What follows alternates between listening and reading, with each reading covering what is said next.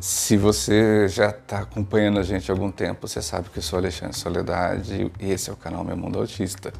Obrigado pela sua fidelidade de estar acompanhando e seguindo a gente. E se é a primeira vez que você está vindo, ah, se inscreve no canal, gente, se inscreve, faz, ativa a notificação e compartilha. Você vai gostar, tá bom? Hoje a gente chega ao fim da série, da playlist é, Sexualidade no Autismo. E é um dos assuntos talvez que você precise ter um pouco mais de embasamento.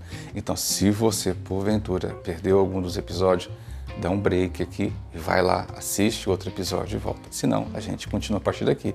E você que está me ouvindo, sim, eu estou fazendo um vídeo, só que tem gente nos ouvindo pelas plataformas de áudio.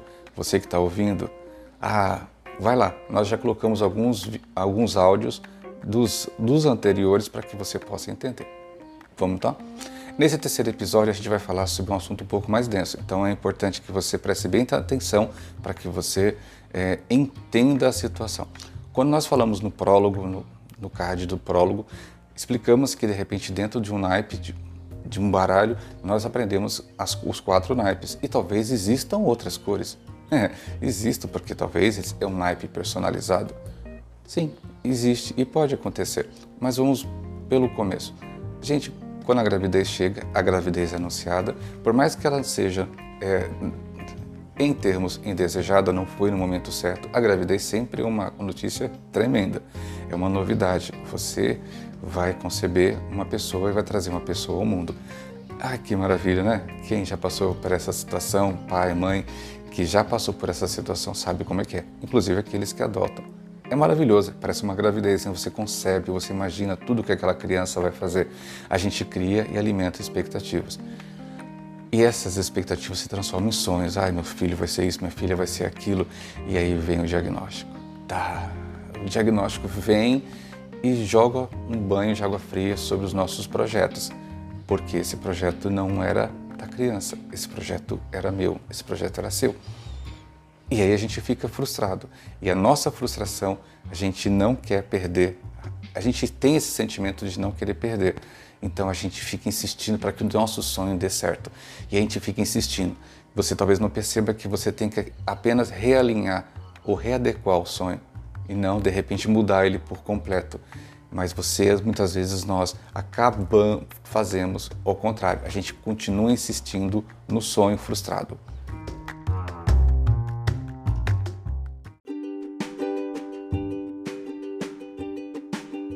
Então eu diria assim que a respeito dessa frase que nosso sonho não só não deve necessariamente ser o sonho do nosso filho, como ele nunca será o sonho do nosso filho, ainda bem.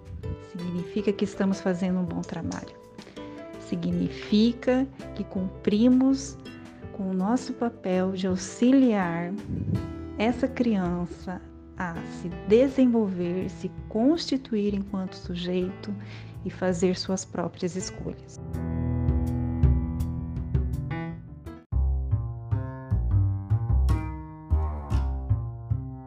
Vamos lá. A gente leva um certo tempo para aceitar o diagnóstico. É, porque a gente tem aquelas fases, a gente chama fases do luto, a gente demora, a gente nega, a gente barganha, a gente tem um mecanismo próprio de defesa porque realmente não é fácil receber o diagnóstico, ainda mais quando os nossos familiares acham que a gente está doido. Ah, você está colocando doença no seu filho. Ah, você está você tá imaginando coisa para sua filha. Ah, você está vendo autismo em tudo. É, gente, a gente escuta, todos nós escutamos muito. E como é que a gente lida com isso? Tentando é, absorver e muitas vezes a gente não consegue. E, consequentemente, a gente acaba colocando os nossos filhos, os nossos projetos frustrados e eles acabam sofrendo com isso. Então a gente precisa explicar para todo mundo que realmente tem que dar um tempo. Para, pensa, seu filho precisa um pouco mais de você. Então vamos lá. É, uma pergunta que eu vou deixar para todo mundo. É, será que meu filho vai ter relacionamento? Será que meu filho vai ter alguém? Será que ele fará amigos? Será que ele terá construir relação? Será que ele vai casar? Aí quem que nunca passou por isso? Quando você vê seu filho crescendo, você começa de repente a imaginar com quem ele iria casar, como seria o casamento. Ah, meu filho autista, será que ele, ela vai conseguir ter alguém? Vai ficar sozinho? Ele é menino? Ele é menina? Um monte de coisas porque você imaginou um monte de coisas para essa pessoa.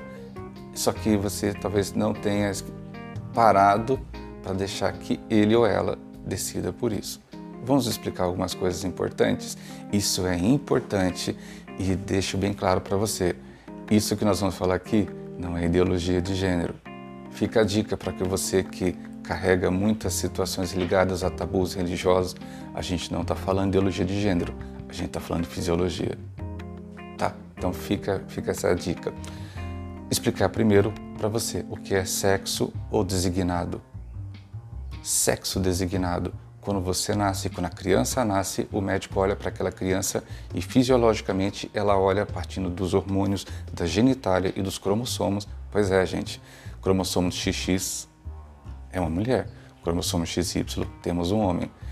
Mas a vida é engraçada, ela permite acontecer outras variações e sim, acontece. Acontece o intersexual. Crianças que nascem com duplicidade de, de sexo. Então, vamos falar assim, quando nós falamos de sexo da criança, sexo, sexo designado, nós estamos falando do masculino, nós estamos falando do feminino e nós estamos falando do intersexual, que são as crianças e jovens que têm as duas genitálias ou genitálias ambíguas tá bom? Então fica a dica. Ah, isso não é, isso é fisiologia, tá bom? Gênero e identidade. Cara, é aí que entra as situações interessantes, né? Porque à medida que esse jovem que nasceu, o sexo designado masculino, espera-se, né, que ele tenha identidade e comportamentos masculinos. Bingo, né? É o que se espera. Então se espera também que a menina tenha comportamento e identidade feminina. Mas, gente, não é assim que acontece. Lembra do baralho que nós falamos? Existem naipes diferentes. Quando acontece do sexo designado, que é aquilo quando o médico olhou e falou assim, é menino, bate, casa, e a identidade dessa criança também é masculina, nós temos uma criança cisgênero. Ou seja, o sexo designado e a identidade, os comportamentos que ela apresenta são do mesmo. Então, quer dizer, se temos masculino, masculino, feminino, feminino, nós temos cisgêneros. Esse é o termo que utiliza. É estranho o nome, né? Mas cisgêneros. Mas se porventura a criança que teve um sexo designado, ela tem um comportamento oposto àquele que era esperado, nós temos uma situação de transexualidade. É, gente, nós temos a situação e isso também existe. Então, que isso é verdade, que é importante que você entenda a situação chamada não binária. São, inclusive, jovens, crianças, jovens, principalmente adultos, que não se identificam com o sexo designado e também não se identificam se eu sou feminino ou masculino da identidade. Esse é o não binário. Eu não me entendo assim. Ah, mas ele é gay? Uh -uh não tem nada a ver aqui com a opção da sexualidade de ninguém. Nós estamos falando de identidade e sexo. É por isso que gera uma tremenda confusão. Ah, Alexandre, você vai falar que meu filho é gay? Não, não vou falar que seu filho é gay. Eu estou explicando que talvez o seu filho, por causa das relações que ele tem com o mundo, ele não tenha vontade de se relacionar com ninguém ele não veja necessidade de se relacionar com ninguém. Nós percebemos muito isso no autismo, a criança, já que o jovem, que é a grande marca do que as pessoas falam do autismo é a dificuldade de relacionamento social, isso se aplica também ao relacionamento ao outro. Você imagina um jovem autista que está em fase de ebulição de hormônios e ele não entende por que, é que querem que ele seja este gênero ou esse sexo designado, se ele para ele isso não é importante, porque o autista não está pensando em sexo. Quem está pensando em sexo é você, sou eu, pai dele, imaginando nos netos que a gente vai ter. Aham, pois é, ele não está pensando nisso. Então, muitos dos autistas são cisgêneros, ou seja, a identificação do sexo é idêntica à identidade, mas uma grande parcela dos autistas, em relação, porque não tem essa necessidade de se preocupar em relacionar com alguém, eles se identificam com não binários. Ah, agora minha cabeça explodiu. Será que para de fazer projeções sobre os sonhos que você tem? Deixa que seus filhos é, tenham os próprios sonhos dele. E ficamos muito preocupados quando a gente vê isso. E eu trouxe até recentemente a leitura do livro Direito de Pertencer, é de Michele Malab. Gente, já falei que eu não faço mexer, mas quando tem coisa boa a gente faz questão de divulgar.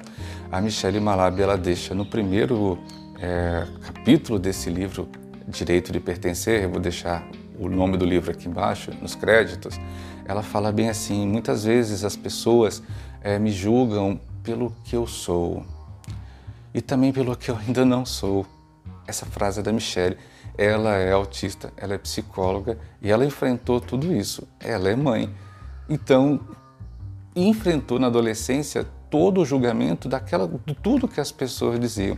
Lembra no episódio 2, quando a gente mencionou a dificuldade que o autista tem sensorial quando você leva ele para uma festa, parecendo uma roupa que ele nunca usou, porque essa roupa era a que você queria que ele usasse e não a que ele gostaria de ir.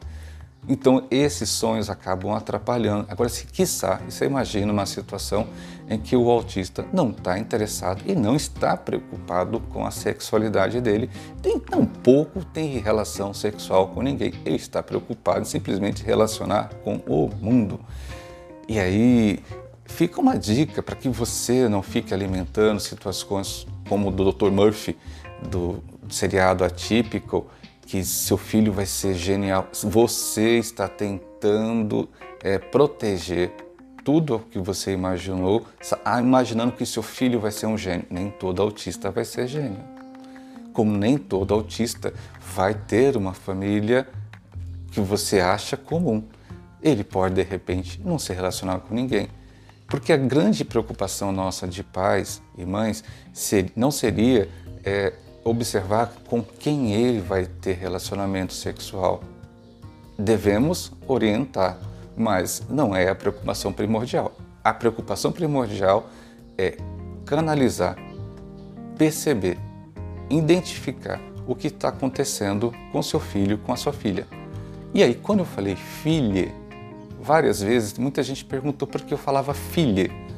É em respeito ao autista não binário.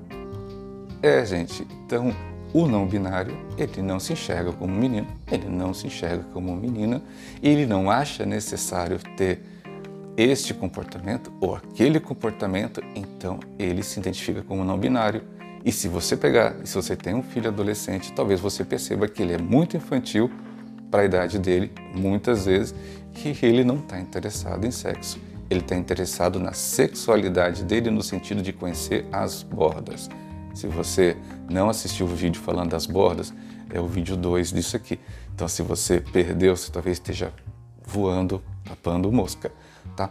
Então, quando olhamos para alguns é, episódios, algumas séries que falam do autismo, é muito caricata.